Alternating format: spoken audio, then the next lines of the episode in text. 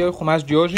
É, hoje estamos na quinta-feira, na página 23 do livro Veshinantam. 53. Você vai escutar? O servo tirou artigos de prata e artigos de ouro e vestuário e os deu a Rivka. Ele também deu frutas deliciosas a seu irmão e sua mãe. Ele e seus homens comeram e beberam e passaram a noite. Quando se ergueram de manhã, disse: Envie-me para o meu senhor. Ok, versículo 53, Urash embaixo.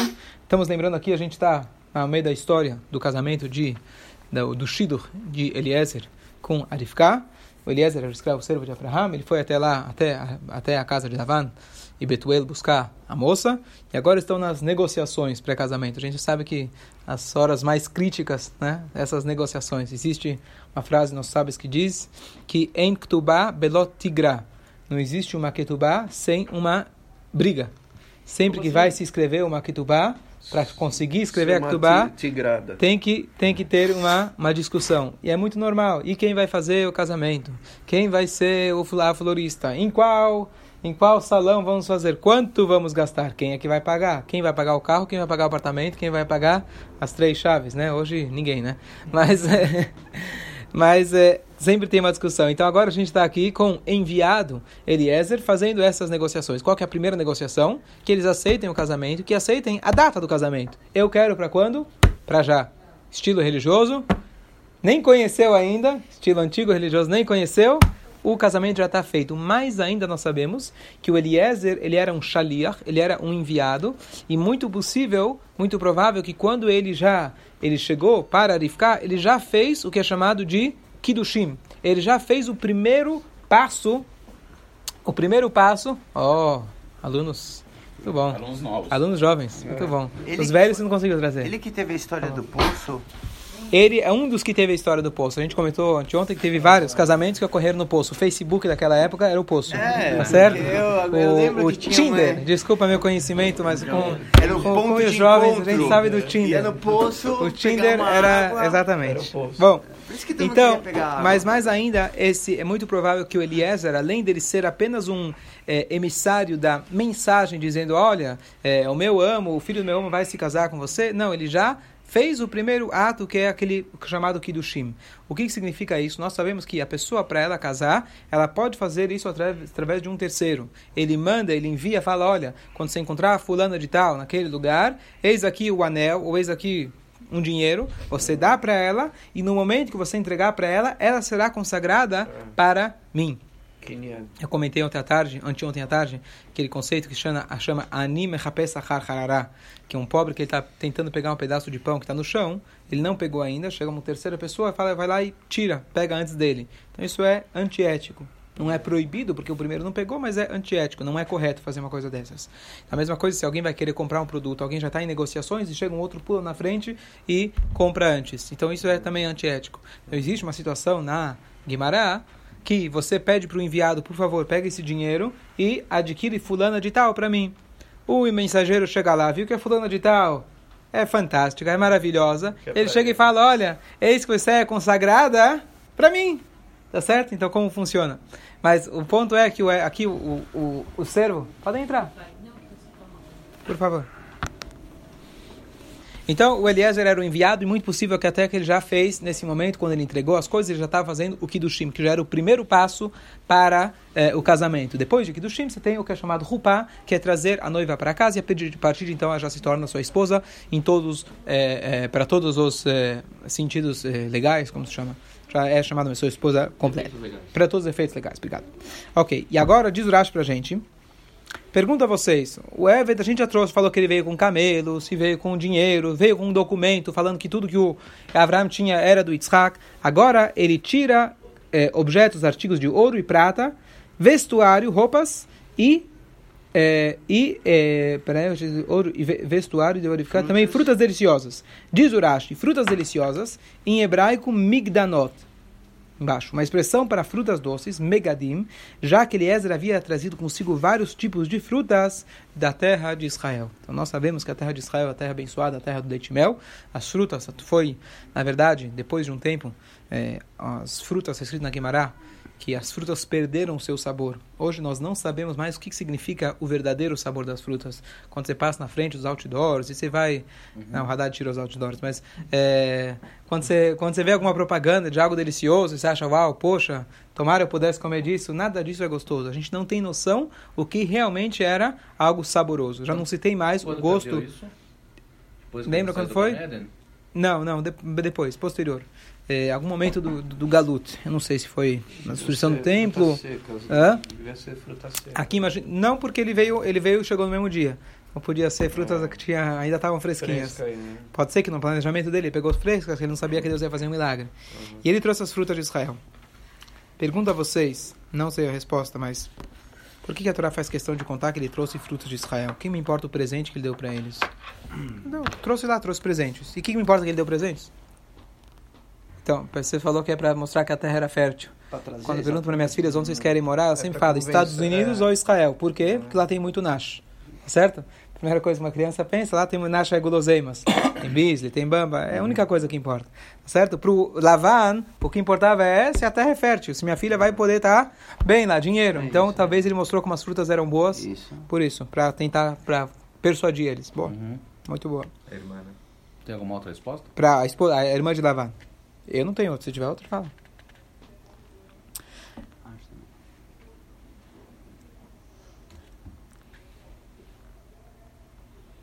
Então, de manhãzinha, assim que ele acordou, então depois, ah, lembrando o que a gente falou ontem, ele chegou imediatamente, ele não foi descansar. Ele falou, eu não vou, não vou descansar enquanto não falar para que, que eu vim aqui. Ele falou, eu vim aqui buscar a Rifka. Ele veio buscar a Rifka, então ele deu os presentes, etc. E aí finalmente ele foi, comeu, bebeu e foi descansar. Assim que ele acordou de manhã, qual foi a primeira coisa? Enviei-me para o meu senhor. Eu quero ir embora.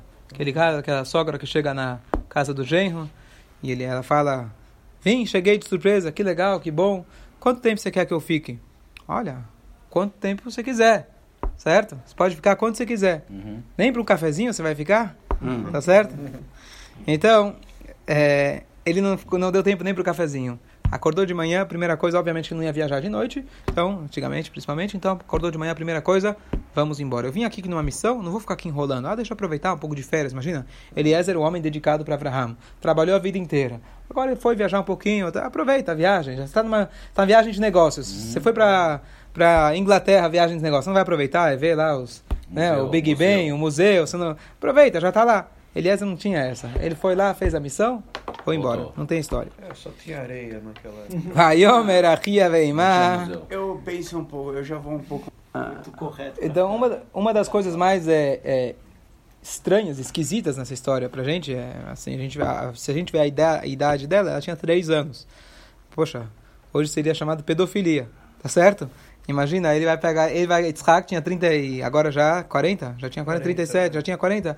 Ele vai lá e vai casar com uma moça de 3 anos, tá certo? Mas obviamente que a moça de 3 anos não era os 3 anos de hoje, porque ela já estava indo buscar água sozinha. Sim. Você não mandaria a tua filha de 3 anos buscar água sozinha. Você não vai mandar ela até a esquina, né? Não sair de casa é, sozinha. Mas, de qualquer jeito, Hazar Shalom fala uma coisa dessas, de, de Yitzhak, então com certeza ela era mais madura. Mas, ao mesmo tempo, é algo, poxa, a gente não vê essa idade em nenhum outro, em outra matriarca e patriarca. O que significa isso? Então, a ideia é que ela era uma rosa entre os espinhos, e assim que a rosa estava pronta, no primeiro momento da primeira fase, talvez, de maturidade dela, primeiro momento de, da infância dela, no mesmo dia, Deus fez ele, o Eliezer cortar caminho para no mesmo dia ele sair. Então a mesma coisa, o Eliezer entendeu que eu vim rápido, eu tenho que voltar rapidinho. Vim, peguei, fui embora e tchau. E seu irmão e sua irmã disseram que a jovem permaneça conosco por um ano ou dez. Depois ela irá. Ele disse: Não me atrasem. Agora que Deus já mostrou o sucesso da minha, da minha missão, envia-me e eu voltarei para o meu Senhor. Então aqui tem algo curioso. Quem estava presente na casa até então? Era o pai, a mãe e a filha.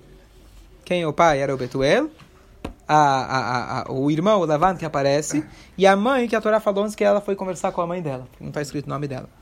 E agora, é Milká. Minha bat Milká.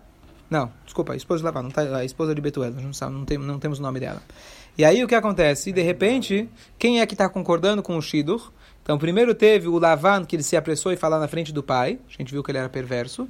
Depois, agora, na hora que ele falou, deixa eu ir embora, deixa eu levar a moça, que quem responde? A Ria Veimá. o Lavan e a sua mãe. Quem sumiu? Vai. O pai. Por que ele sumiu? Foi envenenado. né? Ele foi, Ele queria envenenar. ele queria envenenar e foi envenenado. Feitiço contra o feiticeiro. Diz pra gente Urashi, seu irmão e sua, e sua mãe disseram, e onde estava Betuel, o pai de Irifká? Ele queria impedir o casamento de Irifká, matando Eliezer. E assim um anjo veio e o matou. Os métodos antigamente eram esses. Se não quer que uma coisa aconteça, você elimina o cara e tá tudo certo. Então o que acontece? Ele fez, o Midrash fala pra gente, ele preparou uma janta maravilhosa, só que dentro da janta ele colocou um belo veneno para matar Eliezer. E o anjo chegou, ele trocou, Trocou os os pratos e o próprio Betuel, o próprio, o próprio Betuel, ele, ele morreu. Bonita história, né? O Mas cara, qual- talvez a resposta seja que ele, por que ele morreu? A gente vai ver agora que a mãe e o irmão vão querer enrolar, vão querer ganhar tempo, valorizar o produto, ou o que for, ou que ela fica mais com a gente. Talvez o Betuel iria realmente ficar, ficar muito firme nesse ponto de querer enrolar. E a Shem sabia que não, isso não era para acontecer. Tá. Mas, mas peraí, mas qual que foi o método dele? Talvez isso não responde. O método dele seria envenenar o Eliezer. É, se você Se- falou que era um método se comum for- na época, Eu, tudo bem, até hoje funcionam esses métodos ainda, em alguns lugares, não. alguns países. só os russos É? que matam lá os Tá estudantes. certo, então. Então o que acontece? É... Vamos dizer que ele quisesse ganhar tempo, ok? Aí você matou o escravo do. Aí, e Abraão vai ficar sabendo que você matou, você matou o escravo dele. Aí você ganhou tempo ou você vai, vai desistir do casamento? Fala, eu não vou casar com esses caras aí. Não, mas não sabe. Não. Pode ter um, alguém pegou ele no meio do caminho, sequestro, sei o dele era lá. único, não tinha. Tem uma, Ah, era uma- produto tá- único. Yitzhak já ficou sem sogro já. né? Já era. Tava, Ah, tava, foi, pior, tava no eu ganho já. ter matado a sogra, Bom, uma então, boa pergunta. ah, Vamos, cada um, se alguém tiver uma resposta, me fala. Muito bom. E agora aqui, quanto tempo eles queriam? Então a Torá falou um ano ou dez. Ah, uma negociação simples. Quando você fala uma semana ou duas semanas, um dia ou dois dias, fala um ano ou dez anos. Peraí, um ano, dez anos Eles é. não, eles não precisam ir pra escola. Podem, fica à vontade. Um ano ou dez. Não é tipo de negociação. Você me Ah. dá um real ou um milhão. Peraí. Que negociação é essa? Fala pra, fala pra gente, Urashi, não. Em hebraico, Yamim, literalmente, dias. Significa que um ano, como em o tempo de sua redenção, será um ano completo de Yamim. Para uma donzela era concedido o prazo de 12 meses para preparar seu enxoval. Ou 10, não é 10 anos, fala Urashi, ou 10 meses. Tá certo? Sim. Era 10 meses. Então não era um ano ou 10 anos, e sim um ano, Um apesar ano que a Torá fala dez, um é. ano ou 10, mas é um ano ou 10 bem. meses, ok? Muito bom. Nun Zain, 57, eles disseram. Não, espera, 56. Ele disse: Não me atrasem. Agora que Deus já mostrou o sucesso da minha missão, envie-me e eu voltarei para o meu senhor. Não me enrola, eu quero ir embora, eu tenho business para fazer, eu preciso levar ela e acabou. Eles disseram: Chamemos a jovem e perguntemos a ela. Democracia. Diz pra gente Urashi e perguntemos a ela: daqui se aprende que não se pode casar uma mulher sem o seu consentimento. Sem Ou consultar. seja, não pode fazer arranjo sem, conhec- sem o consentimento da noiva. Sem o consen- consentimento dela. Você Yeah. vai falar, chega e fala pra ela, "Ó, surpresa, hoje é teu casamento. Não, não pode. É Nara. Ela não precisa saber com quem ela tá casando. Isso. Ela só vai saber que ela vai casar. Não está escrito que ela tem que saber com quem. Está escrito, Ah. saber, tá escrito que ela tem que Ah, saber. Não, mas aí qual é a diferença? Tem que saber É. que ela está casando. Tá A certo? taxa de surpresa é igual. É, então. Mas a Allahá estabelece uma coisa importante, a Allahá estabelece que um homem, a obrigação dele, ele não pode se casar com uma esposa Sem sem, ver ela. ver ela primeiro, tá certo? Então, normalmente é recíproco, tá certo? Mesmo em algum daqueles meios, aquelas correntes que até hoje preservam aquela tradição antiga daquele casamento praticamente arranjado, tá certo? Existe é, um momento de alguns minutos onde eles se encontram e depois que eles se encontram, aí já vai direto pra festa. As pessoas já tá todo mundo esperando pra festa. Então, mas isso Tá é uma loucura. Não, eu não, eu não, não tô aqui Já inventando mérito. um casamento... Não, tô, não, tô, não vou entrar no mérito dessa questão, não é o momento agora. Vamos lá. Hã? Hã? Tá um pouco. É que na a verdade eu regra. acho Não, não, que não. o foco é ela, outro, não, né? peraí. Ela sabe que ela vai casar. O que o Urash está dizendo é que você não pode casar uma moça sem ela saber. O seu consentimento, sem o, sem o consentimento. É é Deixa eu deixar bem claro É. aqui. Tem A nossa visão de judaísmo não é baseado no teatro escrito pelo eu Aleichem. só Não é, não é do exemplo do Topó só. lá do violista no telhado. Infelizmente, só- quando a gente fala de Torá, o cara fala, Noah, sim, eu assisti o filme. Você fala de, você fala de, você fala de Egito, eu assisti o Rei do Egito, eu vi o Paró. E essas são a novela da Record. Se você começa por aí, você vai longe, tá Não certo? é isso, Rabino, mas eu E fica o livre-arbítrio. Você sabe aquela, aquela, aquela aeromoça da Ilá chegou no. tava passando no avião, perguntou: é, Você quer, você quer jantar? Ele falou: Sim, mas, não, mas tem opções. Ele falou: Quais são as opções? Sim ou não? Tá certo? Então, essa é o livre-arbítrio, sim ou não?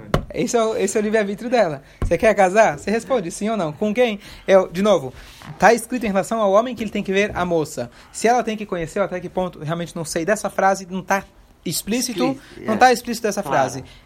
Eu acredito que, tá, que, do que se parece daqui que ela tem que concordar em casar.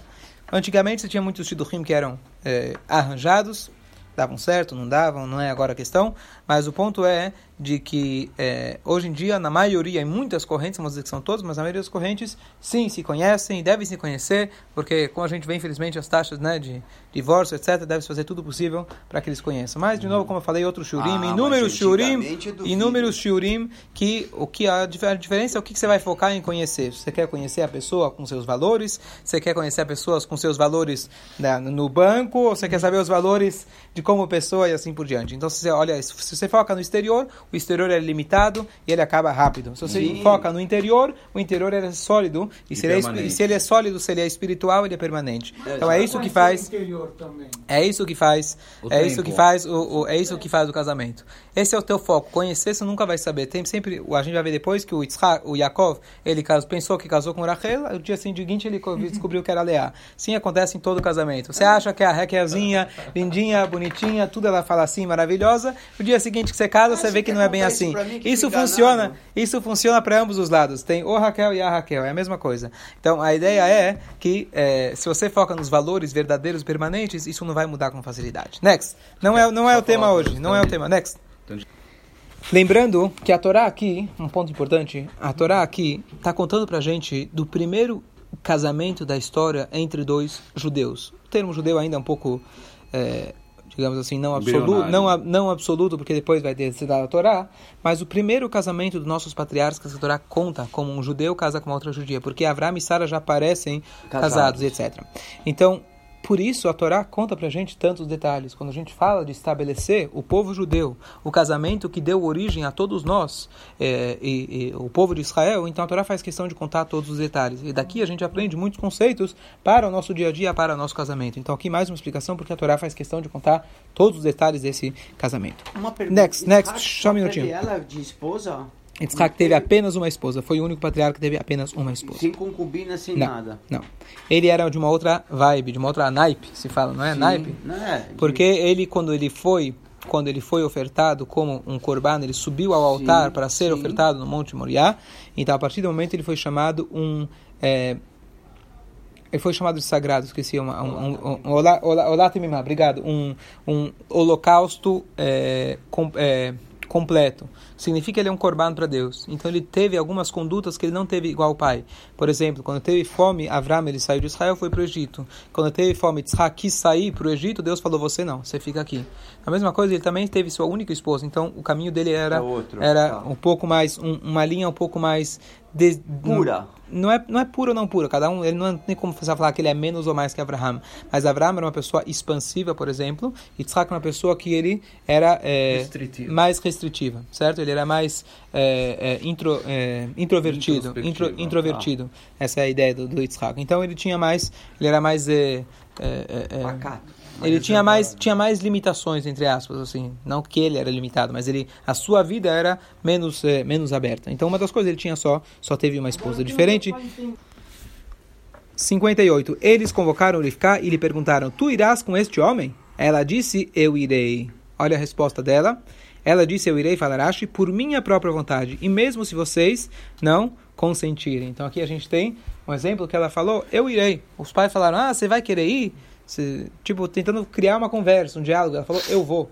Tá certo? Uma parece muito, parece negar. muito hoje, então, com certeza, a, Quantos a, ela a, tinha quan- quando deu três anos, resposta? três anos. Então, responder então, hoje, hoje a gente fala, não, hoje a juventude, a adolescência começa mais cedo, não é com 15, não é com 13, é com 10, é com 8. Aqui a adolescência já começava com 3. Minha filhinha, você vai? Eu vou. eu vou, tá certo? Mas aqui, como ela era uma tzadek, esse eu vou dela não veio de um orgulho, não veio de uma rebeldia contra os pais, mas veio de uma eh, pureza interior, uma, Uma ligação profecia. íntima, profecia, que seja com Hashem, que ela sabia, essa é a minha missão, e eu vou fazer isso, custe o que custar, nem que seja para desrespeitar os pais, nesse, nessa situação. Aqui estamos falando de uma moça extremamente refinada, extremamente refinada, mas É, ela respondeu dessa, dessa é maneira. Pura. Vai varhu etrifka vai lá. Ó, Eles abençoaram Rivka e lhe disseram: Nossa irmã, que você cresça em milhares de miríades, que seus descendentes herdem a cidade de seus inimigos. Uma brachá fantástica. O que, que é isso, Abraha? Fala pra gente Urashi, que você cresça em milhares de miríades, que você e sua descendência recebam a bênção, que foi dita a Abraham no Monte Moriá. Ou seja, que os familiares, apesar de serem perversos, eles conheciam a verdade. Eles conheciam a história de Abraham, conheciam o que Deus falou para Abraham. Então eram perversos mesmo, não eram ignorantes apenas. Aparentemente eles conheciam a Torá, pelo menos o, o, a, a unicidade a de Deus, a história, sabiam de Abraham. Então quando eles forem dar Abraham para ela, falaram que você seja abençoado e receba a continuação, a continuidade daquela bênção que Hashem deu para Abraham. E multiplicarei muitíssimo a sua semente, etc. Que seja a vontade divina que aquela descendência saia de você e não de outra mulher. Certo? Então deram para ela uma brachá, você que está se casando com a descendência de Abraham, está escrito que a descendência de Abraham vai ter milhares, vai ter muita brachá. Mas poderia ser que você vai casar com alguma Yitzhak vai ter outra mulher, como você sugeriu. Então, eles deram para ela a brachá que seja de você. Mas uma brachá que veio de Jacó. É. Uma brachá que vem, diz pra gente, a filo birkat ediot, a filo birkat ediot, ou mesmo a brachá de um goi, a gente responde Amém. Não importa porque a brachá é de Hashem. A boca, o transmissor daquela brachá, não faz diferença. Às vezes o contrário. Às vezes foi uma brachá de uma pessoa tão, tão, tão baixa, você fala, poxa, até ele me, me deu uma brachá, então deixa eu falar Amém. Então a brachá, o fato que saiu uma brachá de um deixar do, do Rashá, pelo contrário, é uma brachá. Não deixa de ser uma brachá, não perde seu valor. Vataka, Vataka Rivka 61. Rivka levantou-se com suas jovens e elas montaram dos camelos, seguindo o homem. O servo tomou Rivka e partiu. Aqui o Rashi não comenta nada, mas suas jovens, aparentemente, a Rivka, ela tinha, ela tinha, a gente vai ver, ah, a Rivka vai aparecer depois, ela tinha uma babá, main naked, tá certo?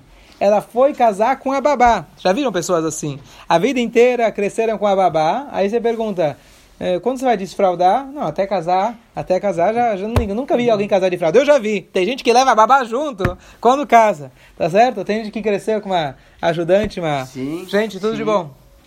Venham sempre, tchau, meninos. Tchau, tchau. Venham sempre. Então, não é ama de então, leite, meneca. ama de leite, meneca, ama, ama de, de, leite, tá certo? Leite. Então, a, vai aparecer depois a devorar, meneca e drifcar, vai aparecer depois. Então, aqui ela está se despedindo da casa, mas ela vai acompanhada. Papai e mamãe estão mandando Papai já faleceu aqui, no caso. É. Mas estão mandando lá, você vai casar, mas você vai ter lá uma, uma babysitter, uma, uma babá, você vai ter a cozinheira, vai ter alguém para limpar, passar, lavar. Então ela foi já tranquila, tá certo? Então a menina de três anos, nada mal, né? Nada mal. É interessante porque a Torá conta. E ela foi, é. ela foi é, sobre os camelos, etc. E ela foi então em direção a Yitzhak. Ve Yitzhak ba mibo be'el achayroiva hu yoshev eretz Negev. Yitzhak retornava do poço Lachai Roi. Vamos ver onde que ele estava. Ele estava vivendo na terra de Negev. Diz pra gente Urashi, da onde ele veio, retornava ao poço Lachai Roi, aonde ele tinha ido para trazer Hagar para Abraham, seu pai, que ela se casasse com ela. O Yitzhak, olha que interessante, Abraão tinha se casado com Sarah. Depois ele foi lá e se casou com a serva por é, para procriar, que foi a mãe de Ismael, foi Hagar. Sim. Depois Sarah reclamou que o, o Ismael estava fazendo bagunça e falou para mandar embora a serva e seu filho. Elas foram embora, Hagar foi embora. E agora o filho da Sarah, depois que a Sarah faleceu, ele vai e ele traz de novo a sua, não sua mãe, ele traz de volta para seu pai casar-se, desposar ela novamente, a Hagar, e o Yitzhak ele foi buscar ela. Então, um episódio um pouco interessante. Que o Yitzhak foi se intrometer, entre aspas. O que, que ele quis fazer para seu pai? O pai agora era um viúvo. Ele não tinha nenhuma esposa. Hagar tinha divorciado. Sarah tinha falecido. Sim. Então, o Yitzhak ele foi lá buscar a sua esposa anterior, trazer ela de volta para o seu pai. E não foi o Ismael, o filho da Hagar, que quis fazer essas pazes. Isso é interessante. E a gente sabe que a mãe de Yitzhak tinha intrigas com Hagar. Sim. Então aqui justo o filho de Sarah, ela vai lá e busca de volta a Hagar para se casar com o seu pai. Vamos só, só, só um segundo. Só um segundo. Poder, claro, a pessoa, se ele não é Cohen, se ele não é Cohen, ele, se ele não é Cohen, ele pode, é, ele pode casar, é, voltar a casar com a mesma esposa, contanto que ela não se casou com outro nesse interim. Fala. Tem uma lenda, não sei, que diz Na que Torá é... não tem lenda, ou é ou não é, é então mas tá fala. bom. Vamos lá, só para concluir. Então, Yitzhak, ele estava vindo, então ele veio trazer... Então, eu não, não vou entrar agora no mérito da questão, porque ele trouxe ela de volta. A única coisa que a gente sabe é que Abraham, ele sim vai se casar com ela novamente. Sim. E a Torá dá o nome para ela de Keturah. Keturá e não Hagar. Por que Keturá? Porque ela fez chuva, ela se arrependeu daquilo que ela tinha. Antes ela tinha fe... antes ela era uma princesa. Ela abandonou o palácio para dizer eu prefiro ser uma serva na casa de Abraham do que uma princesa. E ela se casou com Abraham. Depois ela, depois que Abraham mandou ela embora, está escrito que ela voltou a fazer idolatria. E agora, novamente, ela se casa com outro nome, com Abraham. E a Torá fala que o nome dela é Turá, significa incenso, porque as, as atitudes dela eram agradáveis para Hashem, igual a, ao elemento mais sagrado e mais eh, amado de Hashem que tinha no templo, que era o Ktoret, que era o incenso. Essa vai ser, essa vai ser a Turá que vai aparecer. Ok, e vai se casar de novo, que essa é a Hagar. Então, Yitzhak, ele foi provavelmente ele viu, enxergou que tinha uma, algo importante nesse casamento. Ok. Agora só vamos só concluir. 63. Yitzhak veio rezar no campo durante a tarde. Ele ergueu seus olhos e viu camelos aproximando-se.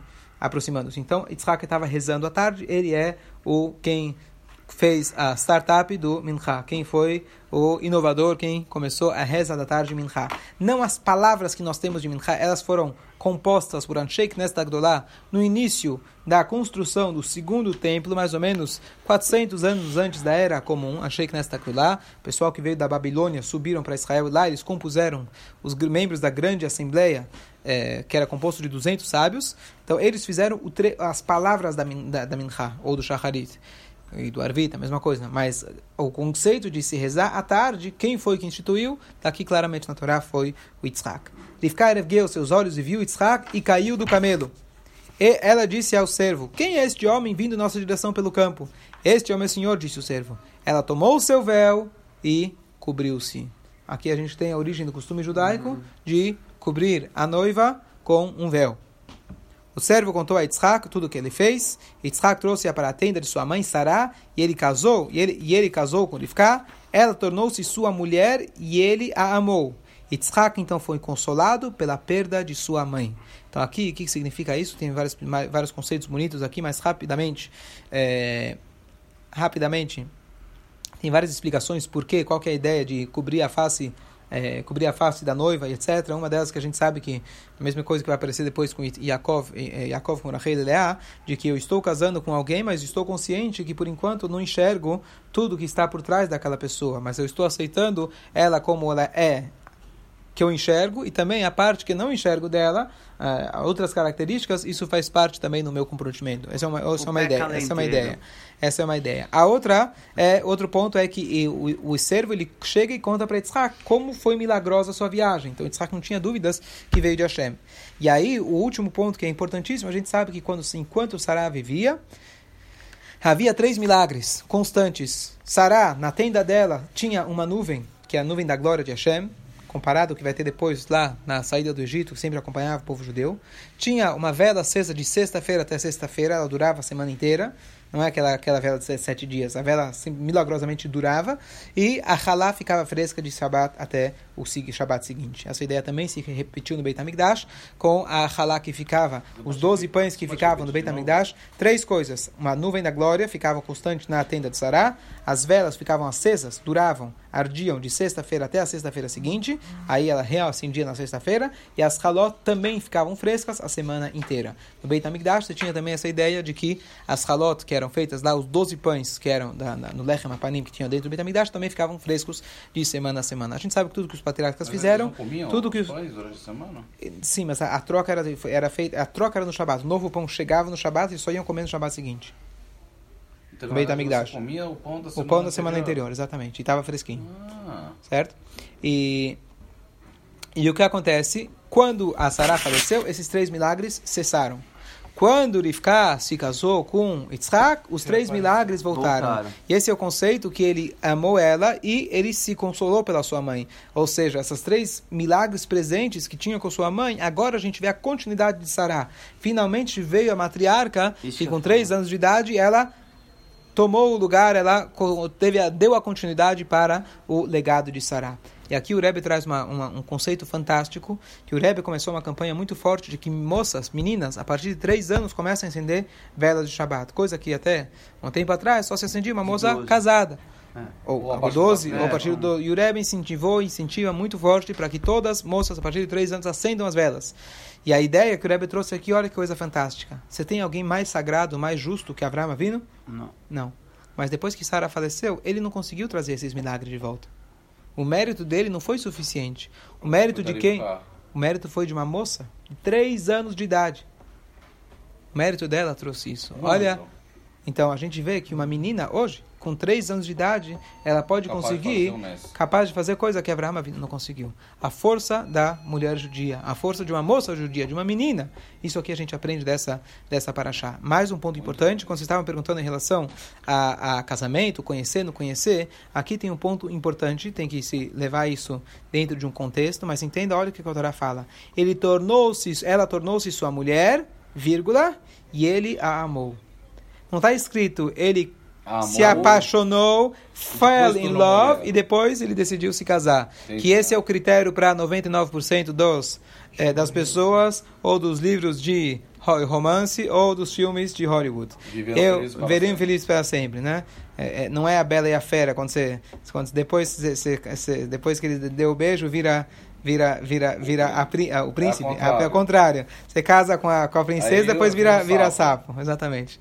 Deus nos livre. Então a ideia é, a ideia é, não é sapo e não é princesa. A ideia é ser realista e saber que, óbvio, a Torá fala que você tem, o homem sim tem que saber, eles têm que se é o ideal que eles se conheçam, etc. Como que é o modelo atual. Não vamos entrar agora antigamente, mas o modelo de você se conhecer, saber com quem está casando, ter a noção básica etc. Mas saber que o amor ele é algo que se constrói. O amor não é algo que primeiro você fala fall in love.